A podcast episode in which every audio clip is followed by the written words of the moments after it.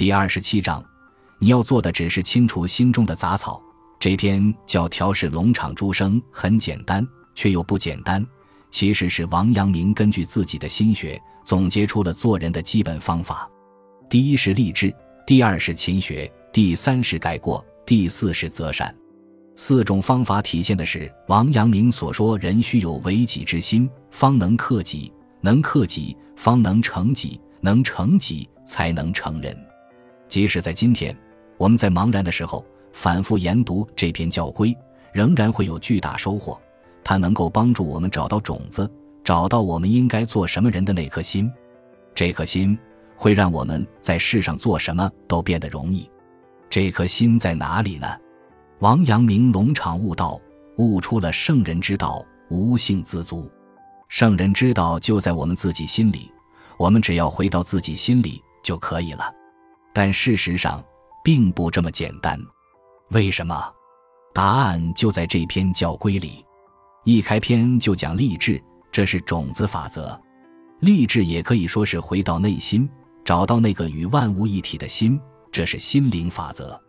但王阳明讲了励志之后，并没有讲心，而是讲了善恶的分别，然后讲了勤学、改过、择善。这里，王阳明把心具体化了，那个与万物一体的心，那个能够给予我们不断能量的心，一直在那里。但为什么我们找不到呢？这篇教规里，王阳明的回答是：因为恶，因为我们的心装满了恶，所以我们看不到那颗真正的心。因此，王阳明在教育中，第一要求学生立志，立志的同时分清善恶，做一个君子，做一个善良的人；第二，通过勤学、改过、择善等手段，去除心中的恶，培植心中的善。最后达到成名的境界，心就成为我们自己的心，成为与宇宙一体的心。这条教规引出了王阳明心学关于做人的第三条法则——纯粹法则。所谓心学，就是修心，让心变得越来越纯粹。做人就是让自己的心变得越来越纯粹。做人的过程是一个不断做减法，不断让生命变得纯粹的过程。有人问王阳明。人都有这颗心，心机理，为什么有人会行善，有人会作恶呢？王阳明回答：因为恶人的心失去了心的本性。这就是说，我们每个人都有一个清净的本心存在，呃，是因为失去了这个本心，所以做人的根本就是要把这个本心找回来。王阳明有时候把这个本心叫做道心，即没有人为因素污染过的心。而被人为因素污染过的心叫人心，纯粹法则的核心就是要去掉人心里的私欲，让它变得纯洁。用王阳明的话说：“吾辈用功，只求日减，不求日增。减得一分人欲，便是复得一分天理，何等轻快脱洒，何等简易！但什么是人欲呢？第一种是偏于恶的私欲。”违背了人性的基本原则，伤害别人，违反伦理，也包括平常讲的各种人格上的缺点，比如杀人、偷盗、说谎、虚伪、爱说闲话、嫉妒等等，这些都是恶。王阳明的学生孟元有自以为是、贪求虚名的毛病，王阳明常常批评他。一天，王阳明刚刚责备过他，来了一位友人，谈了自己近来的功夫。请先生指正。孟元在一旁插嘴说：“这才找到我过去的家当。”王阳明说：“你的老毛病又犯了。”孟元满脸通红，想为自己辩解。王阳明接着开导他：“这是你人生中最大的问题。打个比方吧，在一块一丈见方的地里种一棵大树，雨露滋润，土壤肥沃，都只是在滋养这个树根。”如果想要在树的周围种栽一些优良的谷物，上有树叶遮住阳光，下被树根盘结，缺乏营养，谷物怎能生长成熟？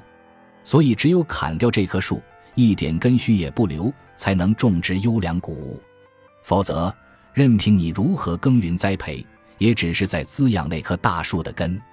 第二种是过度的欲望，即使这种欲望是善的，但一旦过度。也会成为人欲、私欲。王阳明的学生陆成暂住鸿胪寺时，突然收到家信一封，说儿子病危，他心里万分忧虑，难以忍受。先生说：“现在正是用功的时刻，如果错过这个机会，平时讲学有什么用呢？人就是要在这时候磨练自己。父亲爱儿子，感情至深，但天理也有个中和处，过分了就是私心。人们在这个时候往往认为按天理就应该烦恼。”就去一味忧苦而不能自拔，于是陷入了有所忧患、不得其正的境地。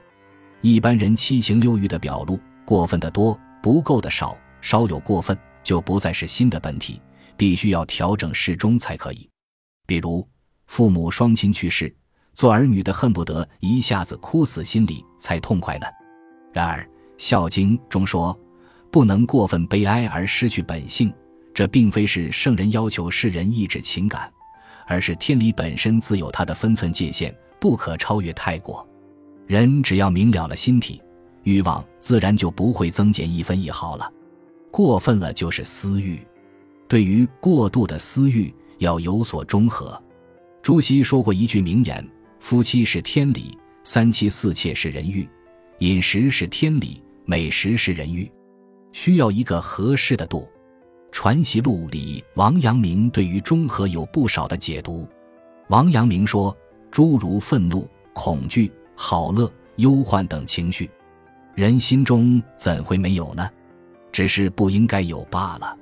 一个人在愤怒时，比较容易感情用事，多了一分意思，就会过于愤怒，就失去了扩然大功的本体了。因此，有所愤怒，心就不能保持中正。现在。”我们对于愤怒等情绪，只要顺其自然，不要刻意去抑制或放任，心的本体就会扩然大功，从而实现本体的中正了。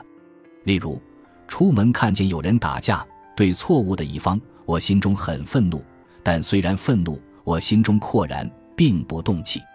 对别人有怒气时，也应该这样，这才是中正。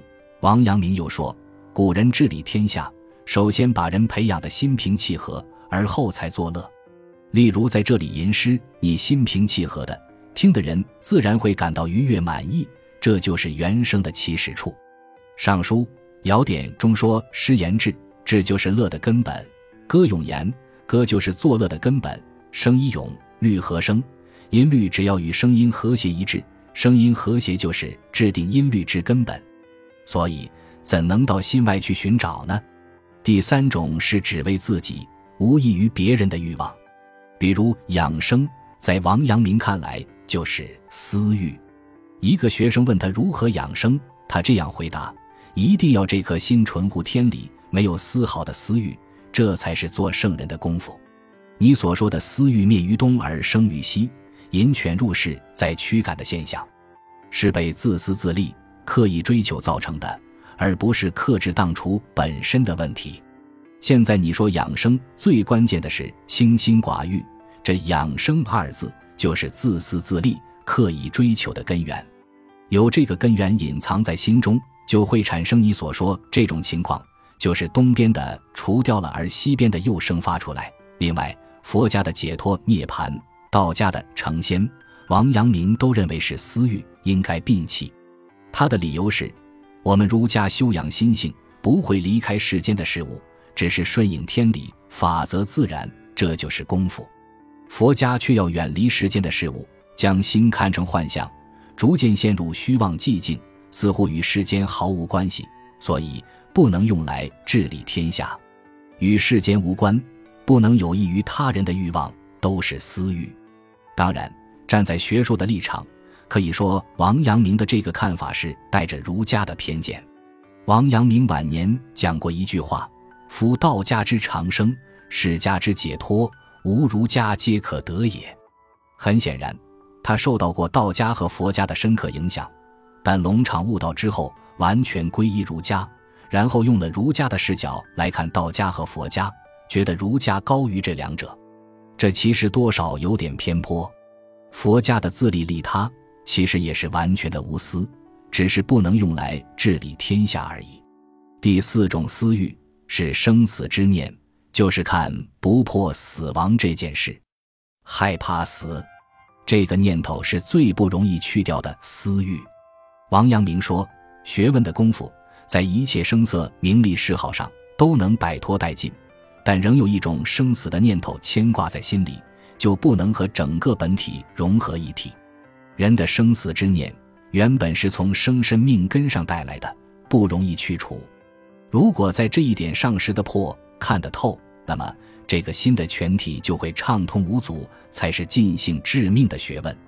第五种私欲。”是其他任何滞留在心间的念头。王阳明对修习的人说：“任何念头都不要滞留在心体上，这就好比一点点灰尘都不能吹进眼睛里。一点点能有多少呢？然而再少的灰尘都能使人满眼天昏地暗了。”他又说：“这个念头不仅是指思念，就算是美好的念头也不能有一点。就好像金子本身是很好的东西。”但放一些金屑在眼睛里，就会让眼睛睁不开。感谢您的收听，喜欢别忘了订阅加关注，主页有更多精彩内容。